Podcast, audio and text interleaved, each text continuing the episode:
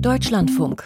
Informationen am Abend. Dazu begrüßt sie Jürgen zur Heide. Neben den vielen schwierigen politischen Entwicklungen in der Welt gibt es auch noch gute Nachrichten oder zumindest, wenn ich das jetzt etwas weniger wertend sagen möchte, Nachrichten, die eher die Rückkehr zur Normalität signalisieren. Der Wahlsieg des Polen Donald Tusk ist so eine Nachricht gewesen. Der Mann hat viel Arbeit vor sich in Polen selbst, aber eben ganz besonders auch in der Außenpolitik. Da gibt es viel zerschlagenes Porzellan zu kitten. Heute war er erst in Paris, jetzt im Moment warten alle auf die Pressekonferenz mit dem Bundeskanzler und damit wird das Weimarer Dreieck wieder reaktiviert. Wir werden Sie zu Beginn der Sendung informieren.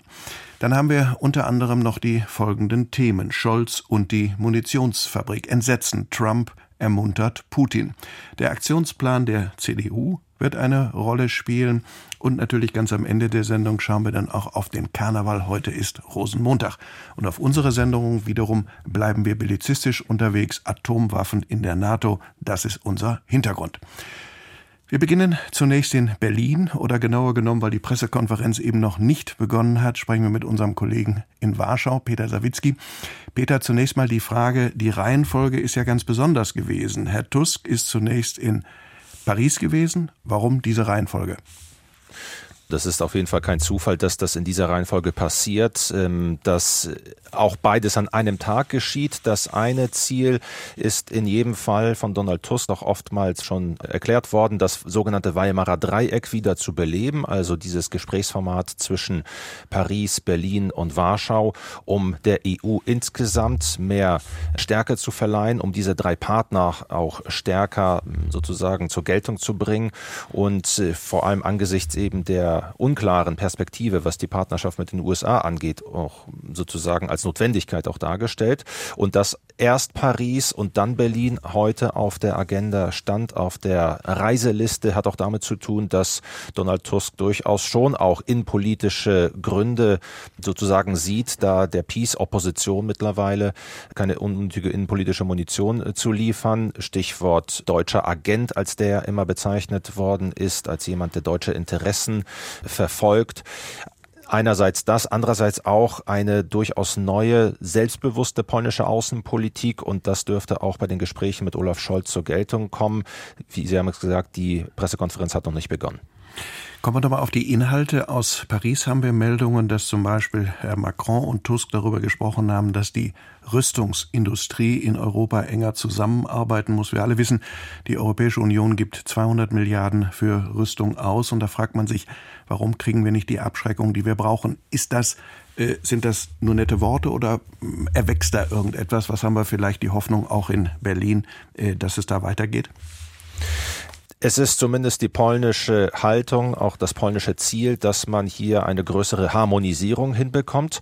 Das äh, hat auch Außenminister Radosław Sikorski im Rahmen des Außenministertreffens heute zum Beispiel. Es findet ja bereits ähm, in diesem Trio zwischen Sikorski und Alina Baerbock, der deutschen Außenministerin, Stéphane äh, Séjourné, dem französischen Außenminister, auch parallel in Paris bereits ein Treffen statt in diesem Weimarer Dreieck. Und es ist da immer wieder zu hören und auch beim Treffen zwischen Donald Tusk und Emmanuel Macron, dem französischen Präsidenten, dass man gemeinsam zu mehr Sicherheit in Europa für die eigene Sicherheit, aber auch für die Ukraine beitragen will. Und dazu könnten gemeinsame Rüstungsprojekte gehören. Das ist im Vorfeld, ja. das konnte man im Vorfeld in Warschau immer wieder hören. Und Tusk wird darauf drängen, dass man jetzt auch konkret sowas auf den Weg bringt.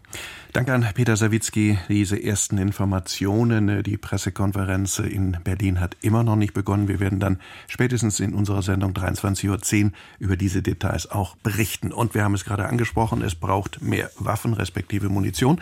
Deshalb ist eine Munitionsfabrik heute in Deutschland äh, eröffnet worden. Der Bundeskanzler selbst ist gekommen.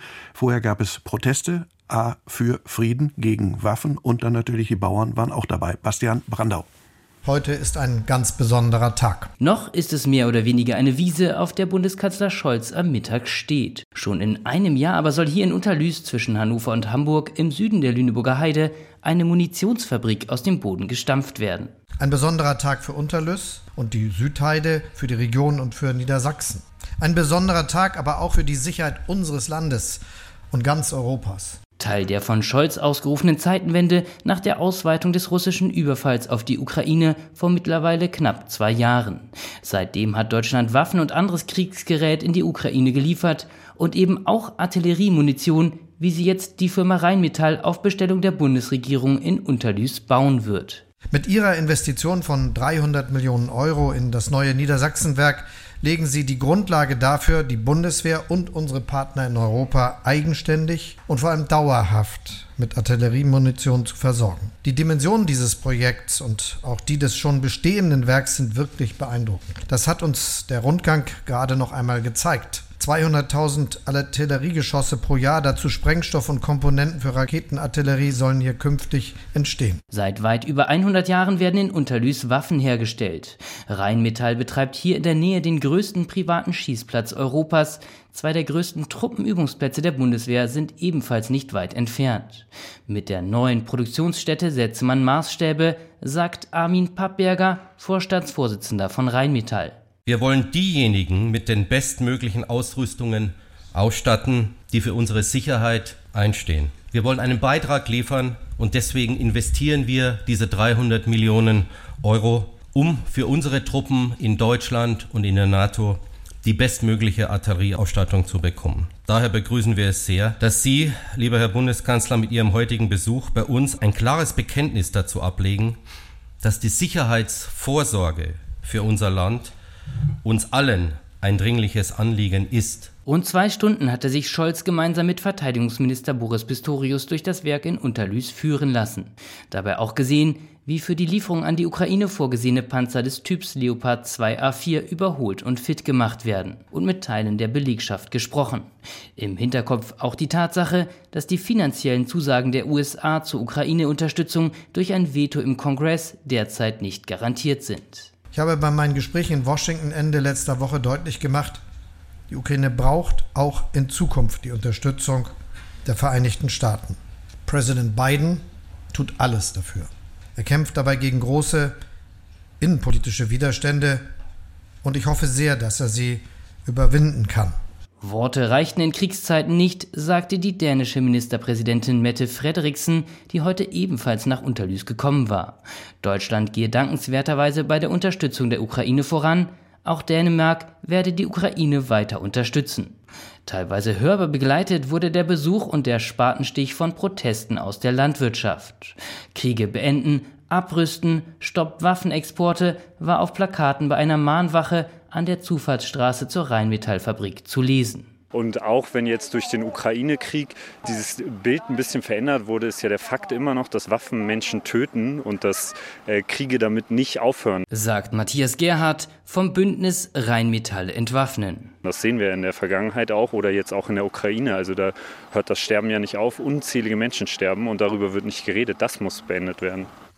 Das war der Bericht von Bastian Brandau und gewissermaßen bleiben wir beim Thema, denn es ist Entsetzen ausgelöst worden. Der amerikanische Präsidentschaftskandidat, Sie wissen schon, der mit der gelben Hautfarbe und den gelben Haaren, den Namen habe ich vergessen, äh, der hat wieder einige Dinge gesagt und natürlich die ganze Welt reagiert.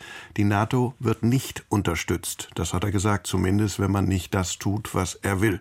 Entsetzen überall, auch in Deutschland. Frank Kapellan. Für Anton Hofreiter ist die Konsequenz klar. Die Bundeswehr braucht erheblich mehr Geld. Der grünen Abgeordnete bringt im ARD Morgenmagazin ein weiteres 100 Milliarden Euro starkes Sondervermögen ins Gespräch. Die Äußerungen des wahrscheinlichen beiden Herausforderers machen aus seiner Sicht klar, dass Deutschland und Europa sicherheitspolitisch unabhängiger werden müssen. Es ist allgemein bekannt, dass der russische Präsident Angriffe auf weitere Länder, zumindestens wenn das in der Ukraine aus seiner Sicht gut geht, vorhat. Und deshalb haben wir das genuine eigene Interesse, wenn die USA ausfallen, dass wir dann einspringen. Wir können nicht wollen, dass Russland weitere Länder angreift. Hoffentlich wachen jetzt alle in Europa auf. Schönreden und Kopf in den Sand stecken sind keine Strategie, meint Sozialdemokrat Michael Roth. Der Vorsitzende des Auswärtigen Ausschusses rät dringend dazu, die Verteidigungsausgaben massiv zu erhöhen. Denn sollte Trump wirklich wieder ins Weiße Haus einziehen, ist mit allem zu rechnen, auch mit dem Schlimmsten, warnt rot gegenüber dem Tagesspiegel. Staaten, die aus Trumps Sicht nicht zahlen, erklärt er zum Freiwild betonte CDU-Außenpolitiker Norbert Röttgen, gemeint sind in erster Linie wir Deutschen. Es ist Wahlkampf in den USA. Manches ist provokativ, aber auch wenn es provokativ ist, heißt es nicht, dass wir es nicht ernst nehmen sollen. So reagiert Frank-Walter Steinmeier auf die Äußerungen des Republikaners. Der Bundespräsident ist alarmiert. Trump hatte den russischen Präsidenten Putin geradezu dazu eingeladen, zahlungsunwillige NATO-Staaten anzugreifen. Steinmeier reagiert darauf am Rande einer Reise nach Zypern. Diese Äußerungen sind verantwortungslos und spielen sogar Russland in die Hände. Klar ist für den ehemaligen Außenminister von der SPD, dass die Verteidigungsausgaben in den NATO-Staaten angesichts der russischen Bedrohung erheblich anwachsen müssen. Und zwar ganz gleich, wer die Wahlen gewinnt in den USA. Auch Sigmar Gabriel, ebenfalls Ex-Außenminister, Sozialdemokrat, verweist im Deutschlandfunkgespräch auf die Brisanz der Trump-Äußerungen. Das eigentlich Problematische an dieser Aussage von Trump ist ja, dass das wie eine Einladung an Wladimir Putin wirkt, es doch mal auszuprobieren, uns zu testen. Er testet uns da nicht in Deutschland, aber vielleicht im Baltikum. Mal gucken, reagieren die eigentlich?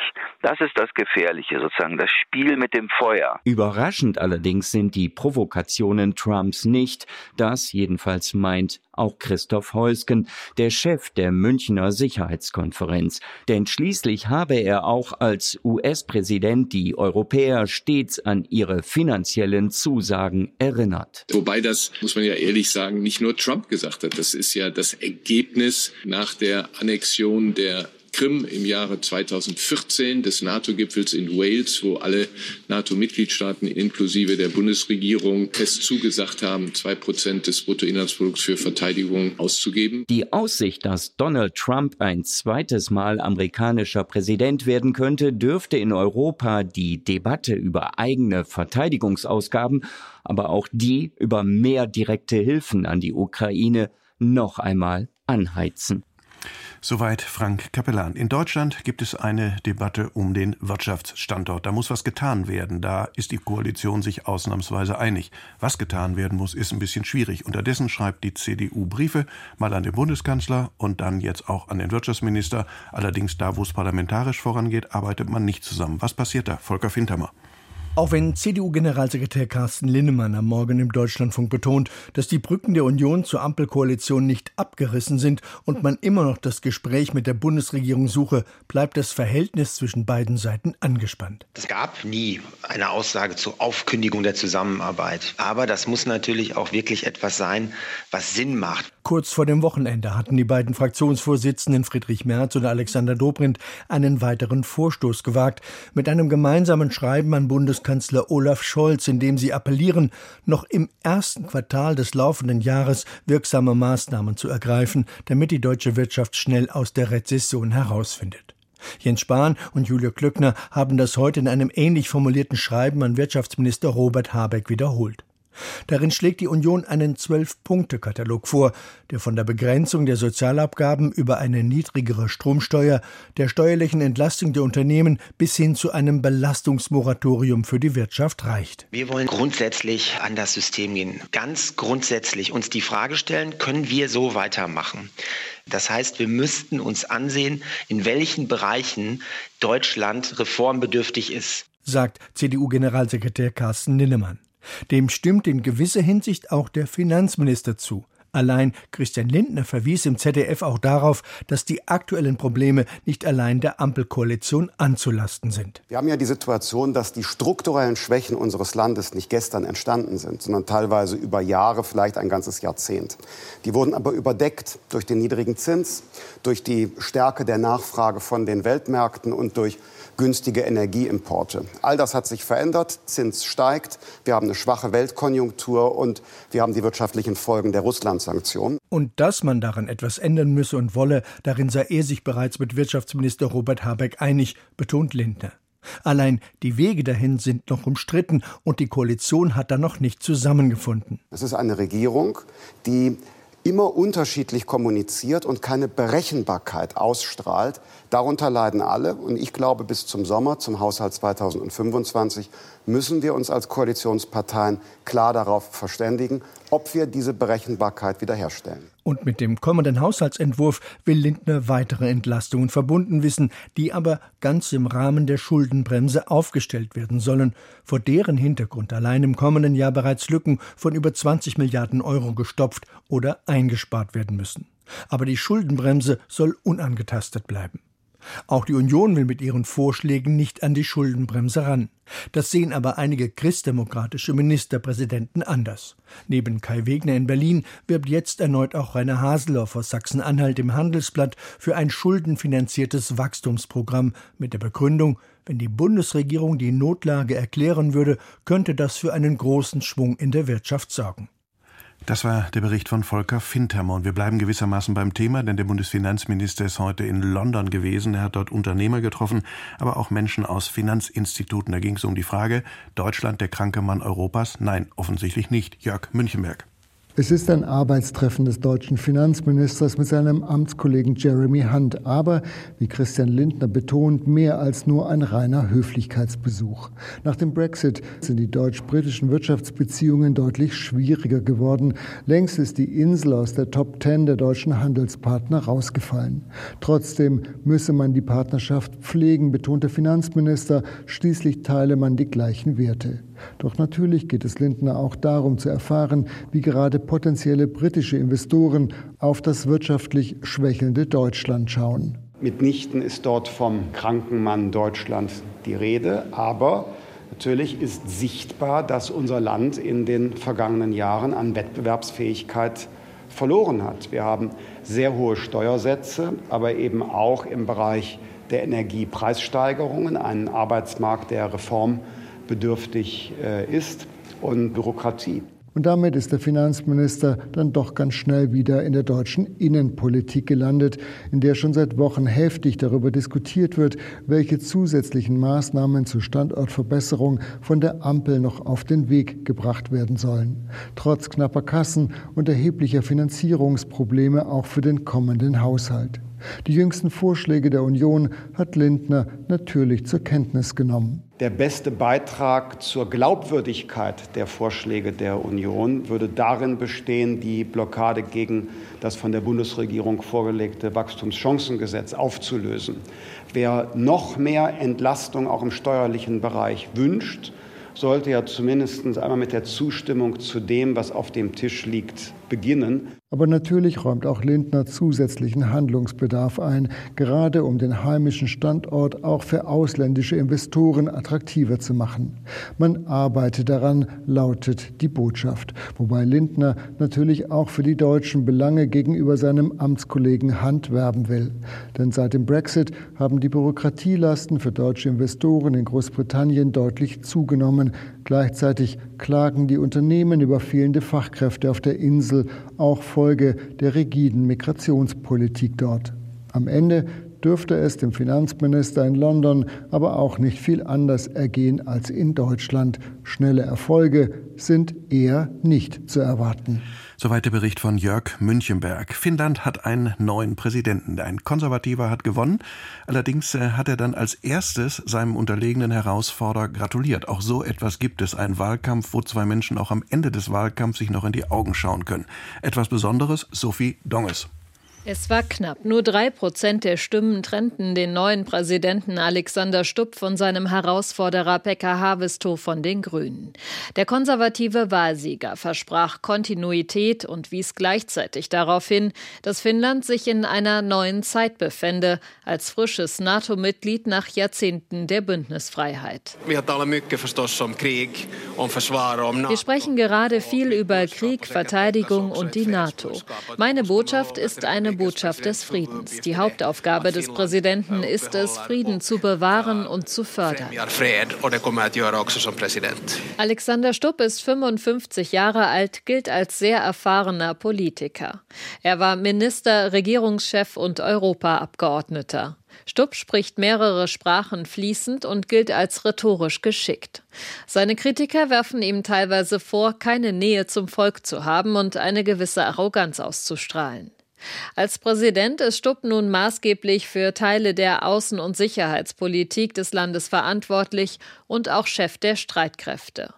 Erst im April vergangenen Jahres war Finnland der NATO beigetreten.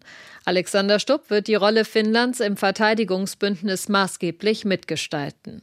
Und die Beziehung zwischen Finnland und Russland gilt derzeit als besonders angespannt, denn Finnland hat alle Grenzübergänge zu Russland geschlossen. Moskau schleuse gezielt Migrantinnen und Migranten an die Grenze in Richtung Finnland. Das sei eine gezielte Provokation, so der Vorwurf der finnischen Regierung. Russland streitet das ab. Der Politologe Matti Peso vom Foreign Policy Institute in Helsinki glaubt, dass man auf eine Reaktion aus Moskau auf die Präsidentschaftswahl vorbereitet sein sollte. Man kann nicht ausschließen, dass Russland Finnland mit dem neuen Präsidenten testen möchte. Wie ist nicht sicher. Das kann alles Mögliche sein in dieser angespannten Lage. Denn es ist klar, dass Alexander Stubb die finnische sicherheitspolitische Linie gegenüber Russland fortsetzen wird jonka betonoimista Auch innenpolitisch gibt es in Finnland Herausforderungen. Die rechtskonservative Regierung plant eine Arbeitsmarktreform. Es soll kräftig gespart werden. Deshalb wird in Finnland gestreikt. Kürzlich kam es fast zu einem Generalstreik. Die Gesellschaft sei gespalten wie nie, hört man immer wieder. Die Erwartungen der Finninnen und Finnen an ihren neuen Präsidenten sind umfangreich, auch wenn innenpolitisches streng genommen gar nicht zu seinen Aufgaben gehört. Er soll empathisch sein, auch gegenüber den Ärmeren und Schwächeren. Ich wünsche mir weiterhin eine resolute Außenpolitik ohne übermütige Erklärungen. Alexander Stubb folgt am 1. März auf den noch amtierenden Präsidenten Sauli Niinistö. Niinistö durfte nach zwei Amtszeiten und zwölf Jahren nicht noch einmal kandidieren. Soweit Sophie Donges. Die israelische Regierung steht international heftig unter Druck.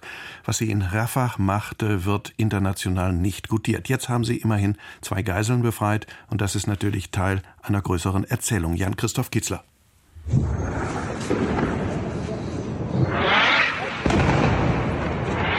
Der Einsatz begann mitten in der Nacht mit heftigem Beschuss und Luftangriffen mitten in Rafah, ganz im Süden des Gazastreifens. Dann drangen israelische Spezialkräfte in ein Haus ein und befreiten zwei Geiseln, die dort festgehalten wurden. Inzwischen sind beide Männer, einer ist 61, der andere 70 Jahre alt, in Freiheit. Idan Berjano ist der Schwiegersohn eines der Männer. Er beschreibt im israelischen Radio seine Erleichterung. Um 3.20 Uhr klingelte das Telefon, was uns besorgte. Normalerweise sind Telefonanrufe um diese Uhrzeit kein gutes Zeichen. Eine Frau ging ran und auf der anderen Seite war ein Vertreter der Geiselfamilien. Er sagte nur einen Satz, Luis ist in unseren Händen, Fernando ist in unseren Händen, kommt ins Tel Shomer Krankenhaus. In der Nähe von Tel Aviv kümmern sich jetzt die Ärzte um die beiden. Ein Foto wurde veröffentlicht, das sie zeigt. Sie sind dünn, blass, erschöpft, aber mit einem Lächeln, das viel sagt. Die beiden Männer waren nach dem Terrorüberfall am 7. Oktober aus dem Kibbutz Nir Yitzhak verschleppt worden. Sie waren zuletzt in einer Wohnung im zweiten Stock eines Hauses in Rafah festgehalten worden. Sie haben 129 Tage Geiselhaft hinter sich. Es war ein sehr emotionales und bewegendes Wiedersehen mit einer echten Umarmung, die fest und lang war. Viele Tränen sind im Zimmer geflossen. Luis und Fernando brauchen jetzt ihre Zeit und ihre Ruhe und müssen erst einmal realisieren, wo sie sich befinden. Damit ist der israelischen Armee in diesem Krieg zum ersten Mal eine Befreiung ziviler Geiseln gelungen. In den ersten Tagen der Bodenoffensive im Gazastreifen konnte eine Soldatin befreit werden. Darüber hinaus waren 105 Geiseln während einer Feuerpause und eines Deals mit der Hamas freigekommen. Zuletzt hatte es jedoch immer mehr Berichte von Geiseln gegeben, die offenbar durch die Kampfhandlungen im Gazastreifen ums Leben gekommen sind. Israelische Soldaten hatten zudem drei Geiseln erschossen, die mit erhobenen Armen, nacktem Oberkörper und einer weißen Fahne aus einem Gebäude gekommen waren. Die Haltung der politischen und militärischen Führung in Israel ist aber weiterhin, dass nur großer Druck auf die Hamas und andere Terrororganisationen zu einer Freilassung von Geiseln führt. Daniel Hagari, der Armeesprecher, sieht das jetzt bestätigt. Das war eine komplexe Rettungsaktion unter Beschuss im Herzen von Rafah auf Basis sehr genauer Aufklärung. Wir haben die Operation einige Zeit vorbereitet und haben auf Bedingungen gewartet, die sie ermöglicht haben. Bei dem Einsatz kam es zu zahlreichen Toten und Verletzten in Rafah. Die Zahlen schwanken zwischen 48 und bis zu 100 Toten.